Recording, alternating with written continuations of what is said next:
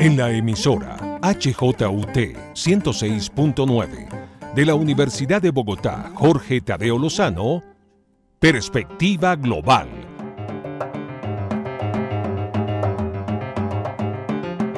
Un análisis a todos los cambios y retos que el siglo XXI le plantea al mundo.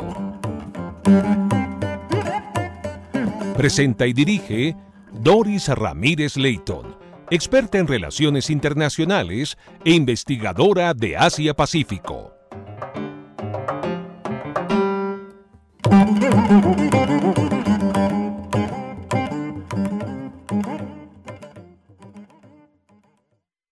Bienvenidos a Perspectiva Global, programa que analiza las implicaciones geopolíticas, económicas y sociales que impactan al mundo. De ahí que hoy tengo un invitado muy especial, se trata del profesor Mauricio Jaramillo Jacir, a quien he invitado para hacer un análisis sobre lo que acaba de suceder en la cumbre G20 que terminó hace un par de días en Indonesia.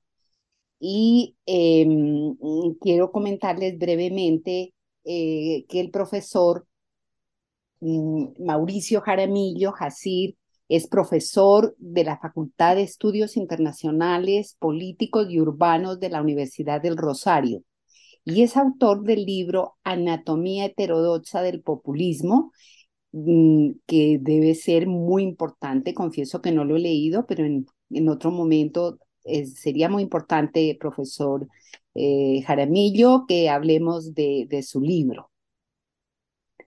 Bienvenido y Gracias por aceptar esta invitación, eh, Mauricio.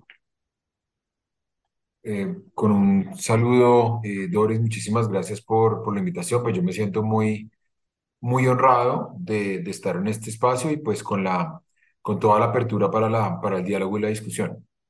Gracias, profesor. Bueno, como he dicho, hoy el tema a desarrollar es esta cumbre del G20 que eh, ha sido eh, muy importante. Es el principal foro para la cooperación económica mundial. Es un foro que surgió como respuesta a la crisis financiera asiática de los años 90. Y en este G20 también están varios países emergentes por América Latina, participan o pertenecen al G20 Argentina, México y Brasil y desde luego está India, está Sudáfrica y otros países eh, que se denominan hoy también como el sur, el sur global.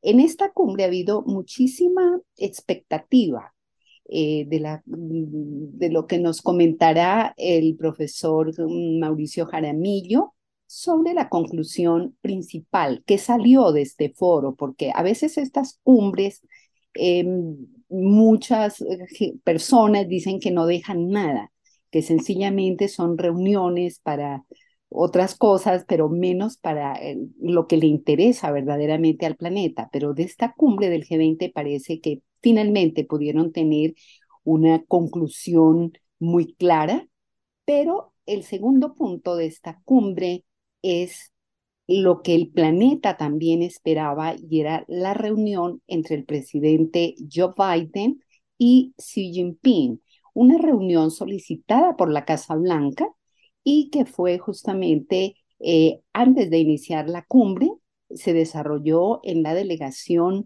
diplomática de China en Bali. No fue en el hotel donde se desarrollaba la cumbre. Eh, estuvo allí y la reunión duró eh, tres horas, 30 minutos, y de la cual también eh, le vamos a preguntar a Mauricio sobre las conclusiones, que, para qué realmente ayudó esta cumbre o no, o, o fue pues tan importante porque todo el mundo quería saber cómo están reacomodándose y pensando estas dos principales potencias económicas mundiales. Bien, entonces para empezar, doctor Mauricio, quisiera preguntarle eh, cuál es la conclusión principal de esta cumbre G20 que acaba de terminar en Bali, Indonesia? Bueno, yo pensaría que hay como tres em, elementos que se tienen que rescatar. Primero em, pasa por la ausencia evidente de Rusia, y esto es, llamativo eh, en la medida en que Rusia viene de un periodo importante de, de aislamiento. Eh, entonces es, es, digamos, genera muchas dudas acerca de las razones que, que hubiese podido tener Vladimir Putin para no asistir. Había cuenta de que Rusia necesita urgentemente recuperar su, su protagonismo en espacios multilaterales y el G20 pues es un espacio además de que se reivindica como un espacio en el que tienen asiento industrializados y países del sur global. Se había hecho presión sobre el gobierno indonesio para que no invitara a Rusia y finalmente el gobierno indonesio no, no se a ello.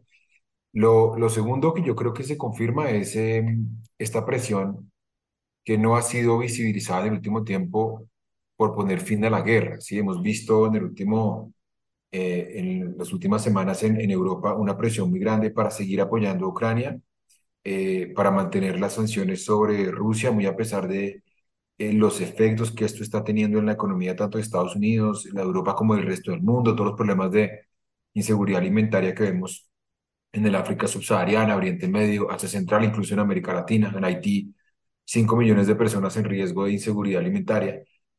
Entonces, pues básicamente vemos que hay una organización, especialmente los países emergentes que hacen parte del G20, que hacen hincapié en que se detenga la guerra. Eh, ya lo habían dicho los latinoamericanos, lo había dicho hace relativamente poco el presidente de la Unión Africana y me parece que se confirmó. Y por último, pensaría que esto confirma un, un liderazgo emergente de China. La guerra, de golpe, a mi juicio, está desprestigiando enormemente primero a Rusia por, por la manera en que se ha desarrollado, está golpeando fuertemente el proyecto de integración europeo, sus valores humanistas, estamos ante un resurgimiento del nacionalismo y ha puesto en evidencia las enormes limitaciones de Estados Unidos. Entonces aquí lo que vemos es el, la profundización de lo que ya pues, venía en desarrollo, que es este liderazgo chino y que me parece a mí en, en la cumbre del G20 se pudo con, confirmar. Eh, bien, Mauricio, en justamente lo que usted acaba de comentar, en esa conclusión final de, del G20, precisamente eh, tuvieron un gran cuidado para no eh, dañar, digamos, los intereses de los principales eh, países, tanto de Occidente como de China, como de India, eh, como de, de, de, de, la propia eh, Federación Rusa. Em, pero como usted acaba de comentar, digamos que atacan eh, la situación real del mundo, la alta inflación, la crisis alimentaria, lo que usted está comentando, pero no comentaron el motivo ¿no? de, de, de esta guerra, porque pues tiene una causa, no es gratuita. Esa parte no la comentaron, pero digamos que lo interesante fue que salió una, una conclusión, cosa que en otras cumbres del G20 salían muchas veces en los últimos tiempos, salían sin conclusión porque no había consenso. En esta vez se dice que esta diplomacia tan hábil de, de, del, pre, del presidente de Indonesia, que fue el anfitrión y que trabajó muy duro, para lo que usted también ha comentado, de invitar a Rusia. Él fue personalmente a hablar con el presidente Putin y él incluso quería que Zelensky fuera personalmente para ayudar a, a, que no sigan, como usted mismo lo ha advertido, que la Unión Europea y Estados Unidos y la OTAN sigan, eh, eh, digamos, echando fuego a esta guerra. Mm, y es donde se ve que los países emergentes eh, todos están en contra de esta guerra. Precisamente teníamos a India que tiene un, un, un, un punto de vista neutral, eh, un equilibrio en, en, en, esta guerra, lo mismo que China. Entonces, digamos, esta conclusión, eh, pues sí, tuvo consenso, pero por otro lado, como mi pregunta es, eh, ¿por qué no comentaron la otra parte? ¿no? De, de, de, de la terminación finalmente de, de esta eh, guerra.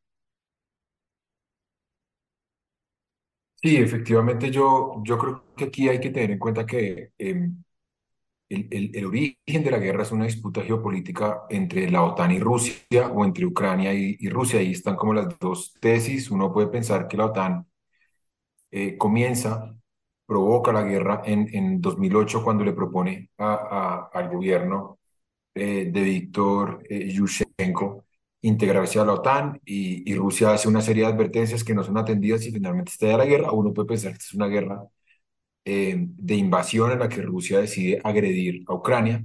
Cualquiera sea la hipótesis en la que uno, en la que uno crea, yo tengo la impresión de que hoy la guerra se está librando entre Rusia y Occidente, es decir, entre Rusia y Europa Occidental y Estados Unidos.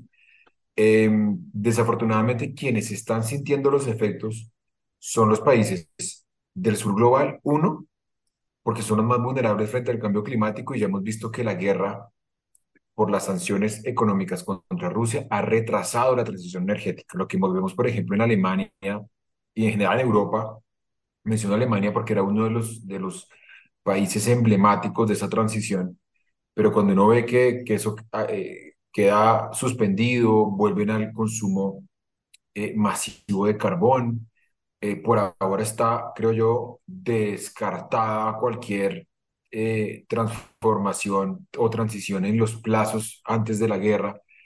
Entonces, lo primero es el gran damnificado en términos de transición energética es el sur global, por lo hemos visto en el último tiempo, todas las catástrofes naturales que lo han golpeado.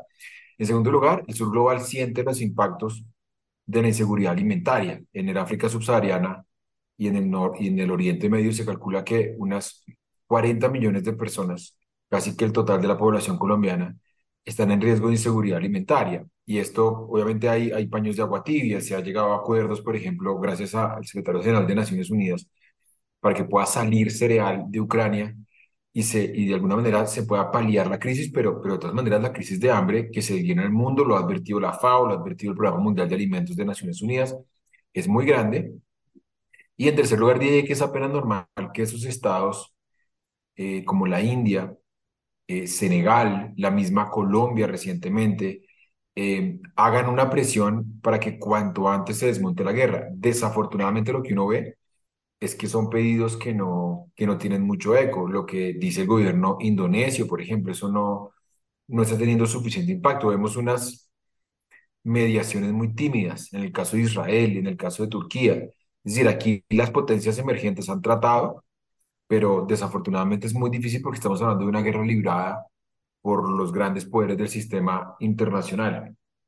Doctor Mauricio, mm, precisamente ese es el punto. El tema de la alta inflación eh, se debe a las eh, eh, medidas impuestas a Rusia, a las sanciones impuestas a Rusia, que pues conllevan justamente un boomerang a la Unión Europea y al propio Estados Unidos. Pero precisamente en esta cumbre se habla en esta gran conclusión de que es precisamente, dicen en general, la guerra Rusia-Ucrania la que causa todo lo que usted nos acaba de comentar anteriormente. Pero para usted es lógicamente la guerra en general, pero para usted, doctor Mauricio, las, sanciones a Rusia pesan más? Yo creo que tienen que ver. Em, antes de la guerra, de todas maneras, estábamos con, pues primero veníamos del impacto brutal de los dos años de pandemia. Entonces no se puede hacer ningún análisis económico haciendo abstracción de eso. Y obviamente esa recuperación ha sido muy dispar. Una cosa es la recuperación, por ejemplo, en Europa, que, pudo reactivar rápidamente los, los circuitos, por ejemplo, de turismo y demás, y otra muy diferente, insisto, la, la, de la mayoría de los estados del sur global. Eh, había perspectivas de recesión en la economía de Estados Unidos prontamente, eh, cumplido el efecto rebote de los primeros meses de la postpandemia, e incluso en América Latina la CEPAL ya había advertido, va a haber un efecto rebote, eh, es decir, de los primeros meses post pandemia, pero luego de pasado ese efecto rebote, lo más seguro es que venga una época de estancamiento económico. Entonces, mi impresión es que efectivamente se mezclaron dos cosas. Se mezcló una, una recuperación no del todo completa de la economía global post-COVID. Hubo gente que quedó muy golpeada y eso, pues, golpea la economía mundial. había perspectivas de recesión en la economía de Estados Unidos y en tercer lugar llegó la guerra con las sanciones eh, económicas y comerciales sobre Rusia que ya conocemos. Entonces, yo creo que hay una, hay una combinación de hechos. Desde antes, 2018, 2017, ya la FAO y el Programa Mundial de Alimentos venían advirtiendo sobre los riesgos de una inseguridad alimentaria empujada por la inflación. Obviamente no en los niveles que conocemos, creo que Alemania ha llegado, por ejemplo, a un récord inflacionario el, más alto en 40 años. La, la devaluación, por ejemplo, del, del yen japonés eh, es la más alta en casi medio siglo. Eh, algo similar ha pasado con la, con la, con la libra esterlina versus, versus el, el dólar, eh, el euro versus el dólar. Entonces ahí yo creo que lo que ha hecho la guerra es exacerbar un fenómeno que ya venía ocurriendo y, y, y dramatizarlo, insisto, con un impacto mucho más dañino y nefasto para el tercer mundo. Eh, doctor Mauricio, pues estamos hablando precisamente de esta guerra eh, Rusia-Ucrania, porque justamente esta cumbre del G20 ha estado permeada por la guerra eh, Rusia-Ucrania y justamente ese era el tema por el cual muchos pensaban que todo se iba a detener allí en el tema de la guerra Ucrania y no iba a pasar a otros temas, pero como dije en un comienzo, pasando ya a otro tema, doctor Mauricio, uno de los temas más importantes y la relación más importante en el siglo XXI, desde luego, es la relación Estados Unidos-China. De ahí que en esta cumbre, el segundo punto muy importante y muy visible fue esta reunión entre los dos eh, presidentes, Xi Jinping Biden, que nos puede comentar acerca de esta reunión para usted.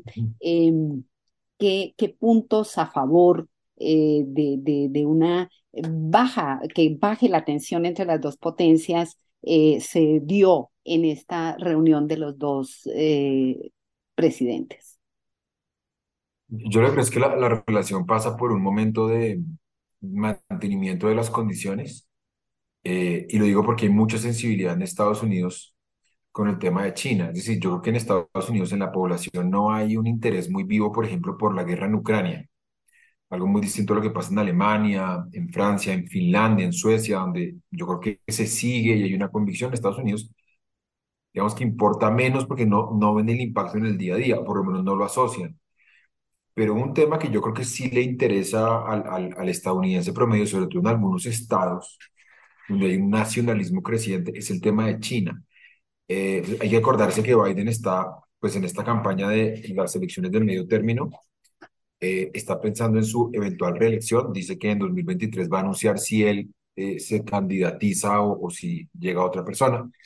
Entonces, mi, mi impresión es que para Estados Unidos el tema es muy sensible y no quiere Biden mostrarse como débil, no quiere como reflejar esta idea de que está haciendo concesiones. Entonces, me parece que ahí hay una cordialidad que es muy parca, una cordialidad muy prudente. Eh, no se nos olvide además que esto tiene un antecedente negativo que fue la visita de Nancy Pelosi a territorio taiwanés y que eh, generó la furia eh, de Beijing y terminó en una serie de ejercicios militares en el que finalmente Estados Unidos terminó recordando que era eh, un defensor del principio de una sola China, que, que, que, que, digamos que de ninguna manera lo que había hecho Pelosi comprometía la posición oficial de Estados Unidos y tampoco comprometía un poco ese reconocimiento del, del principio de una sola China. Entonces yo creo que eso mantiene un poco la cordialidad. Eh, a China no se le puede hacer más presión porque, insisto, China ha sido muy neutral en términos de la guerra. Creo que todo el mundo sabe que China no va a hacer ninguna condena expresa de Rusia. Entonces me parece que con China se cumple un poco ya la expectativa. Se esperaba de ella que condenara la guerra y es lo, que ha hecho. Se esperaba de ella que no tuviera ningún gesto de simpatía con Rusia y en realidad ha tenido ciertos gestos, pero muy prudentes. Entonces me parece que la relación hoy entre China y Estados Unidos no es una relación marcada por la tensión como ocurrió en la época de Trump, porque en buena medida, insisto, tanto a Xi como a Biden les, les conviene un poco este, este status quo. Eh, precisamente las palabras, digamos, que se han tomado de, en esta cumbre, pues son, como dicen, únicamente palabras. Pero sí. lo que usted comenta, eh, Mauricio, eh, se dice que en esta reunión eh, Xi Jinping mm, puso las banderillas em, para llevar una relación cordial, como usted comenta, y uno de esos temas justamente es el tema de Taiwán, que es un tema inamovible. Em, China recuperará la soberanía de la isla y em, Estados Unidos, Joe Biden ha dicho que ellos mm, abogan por una sola China, en fin, pero los hechos eh, podrían demostrar lo contrario en vista de que los republicanos se quedan con, eh, con la Cámara y em, podría ser que el nuevo eh, vocero mm, que, em, el, el, que esté en vez de, de, la señora Pelosi pueda hacer lo mismo, ¿no? Con, con, con, con China. ¿Usted cómo ve esta confrontación que vendrá con los republicanos quizá más fuerte para China? Eh, yo tengo la, la, la impresión eh, de que en Estados Unidos ni el Partido Demócrata ni el Partido Republicano vio con buenos ojos el gesto de Pelosi. Es un gesto medio raro que solamente se explica por eh, la eventual búsqueda de Pelosi de ser candidata a la presidencia y buscaba básicamente una suerte como de golpe de opinión. Eh, fue una torpeza en un momento además innecesario en el que Estados Unidos necesita China, Estados Unidos necesita China en el tema iraní, necesita China en la disuasión a Corea del Norte frente a las capacidades nucleares y necesita China en el tema de Rusia y en la recuperación post-COVID. Entonces ahí fue, me parece a mí, una, una salida en falso que veo muy difícil que se repita. Eh, aún, aún teniendo los republicanos mayoría en, en la Cámara de Representantes, eh, yo dudo mucho que a los republicanos hoy les interese echarse enemigo a China, sobre todo por la cuestión taiwanesa. Es decir, si los republicanos, un poco pragmáticamente lo pienso así, sean trompistas o no, se van a pelear con China, lo van a hacer por razones comerciales, y lo van a hacer por el tema arancelario, lo van a hacer por el tema económico, por, por un tema que tenga de pronto algún impacto en, en, el empleo, pero no se van a pelear con China por el tema taiwanés. A mí me parece que ahí yo coincido un poco con la percepción. Eh, lo de Taiwán es cuestión de tiempo, no sé cuánto tiempo va a ocurrir, pero ya el número de estados que reconocen a Taiwán, por ejemplo, en América Central o en el África subsahariana, que eran dos zonas donde históricamente había, había sido como bastión de, de Taipei, pues hoy lo que vemos concretamente es que casi todos esos estados han optado por, por, reconocer el principio de una sola China. Yo creo que a Estados Unidos no le interesa hoy alterar ese, ese statu quo. Eh, bien, eh, doctor Mauricio Jaramillo. Eh, otro, otro de los temas que fueron importantes en esta cumbre del G20 em, y lo destacan muchísimos analistas, es la perspectiva que puede venir para los países del, club, del, del sur global, porque la, la siguiente cumbre del G20 se hará en India, de tal manera que Narendra Modi, primer ministro de la India, eh, fue quien ayudó a redactar esta última conclusión del G20. ¿Usted eh, cómo ve esta situación teniendo en cuenta que en el G20 están los cinco países de, de, de, de, BRIC y la suma que posiblemente pueden llegar a tener más adelante. Se dice que en esta cumbre Indonesia ya hizo pues su solicitud para, para eh, integrarse a los BRIC y uno ve que viene como una nueva ola, una nueva temporada donde, como dije adelante, están diciendo adiós al G20, bienvenidos los BRICS. ¿Usted cómo ve esta, este tema geopolíticamente em, que pues asalta un tema absolutamente importante? Yo pensaría que son, son dos espacios que, que, aunque sean diferentes, empiezan a competir los BRICS y el G20, porque el, G20 un poco congrega a, a estados poderosos y estados emergentes. Le da vocería a los segundos. Exactamente. Pero eh, yo sí creo que le ha faltado fuerza y generalmente lo que ocurre, por ejemplo, lo vimos con la COVID, eh, se terminó imponiendo la postura de los estados más, más poderosos y lo estamos viendo en la guerra de Ucrania. Entonces yo creo que ahora em, el cálculo que se ha hecho es las iniciativas en general para darle vocería a lo que sería hoy sur global, en el pasado tercer mundo, países en vías de desarrollo, pobres, fuera, fuera movimiento de países no alineados, G77, G20, no han funcionado del todo por falta de fuerza. Entonces me parece que la, el atractivo de los BRICS se amplíe a donde se amplíe, sea Indonesia, sea Argentina, sea Irán, que también tengo entendido, han, han hecho expresa su voluntad de ingresar. Me parece que la originalidad está en que esta vez no es una propuesta grandilocuente, ambiciosa, que incluye a toda la periferia, como ocurrió con tal vez los no alineados, el G77, hasta cierto punto el G20, sino que son los estados emergentes, pero que de alguna manera tienen un peso en la agenda global y no tienen la interferencia de los estados poderosos.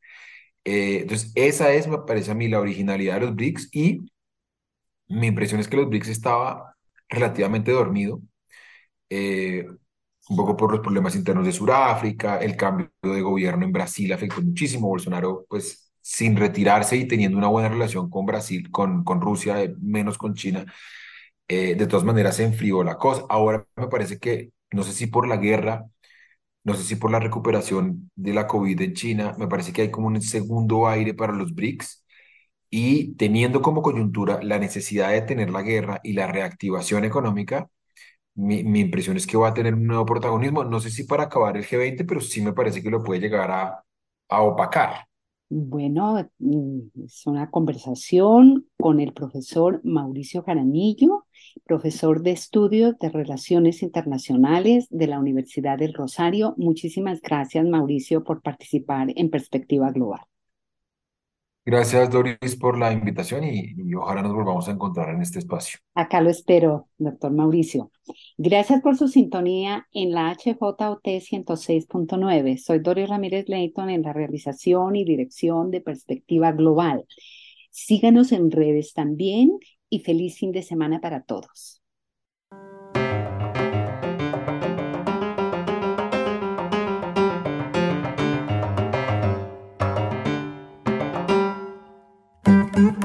En la emisora HJUT 106.9 de la Universidad de Bogotá, Jorge Tadeo Lozano, Perspectiva Global.